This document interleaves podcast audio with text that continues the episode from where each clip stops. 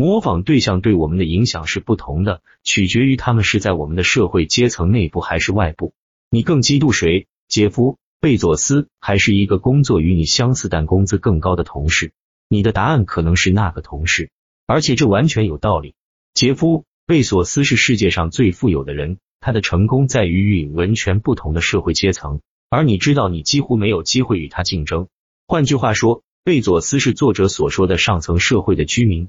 这是一个抽象的空间，在这个空间里，模仿攀比对象们被时间、空间或社会因素与我们分开。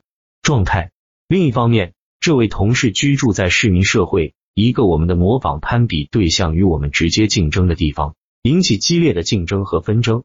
生活在上层社会的模仿攀比对象被认为是欲望的外部调节人，因为他们存在于我们的社会领域之外。我们明白，我们没有能力与他们直接竞争，他们身上的某些东西是无法实现的，因此我们并不感到受到他们的威胁。茱莉亚·柴尔德存在于名人效应中。他是数百万想要学习烹饪的人的榜样，但由于柴尔德已经死了，我们知道他永远不可能进入我们的世界，并成为一种威胁。人们对公开模仿他或任何其他上流社会的居民感到毫无顾虑。另一方面，生活在市民社会中的模仿攀比对象却能够在我们的社会世界中塑造欲望。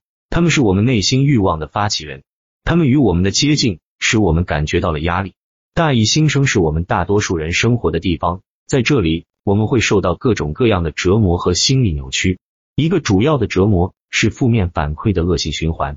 例如，我们担心人们对我们要说的话会有什么反应，这使我们改变我们所说的话。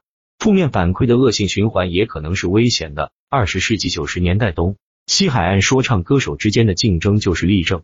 一九九三年，东海岸说唱歌手笔记发布了一首名为《Who Shot Young》的歌曲，被西海岸说唱歌手图帕克解释为对他的不满。图帕克以攻击东海岸说唱歌手的歌曲作为回应，最终这种反射性的竞争导致了大吉和图帕克的死亡。大义新生中的模仿性竞争很少有好结果，但有时也可以。我们继续往下看。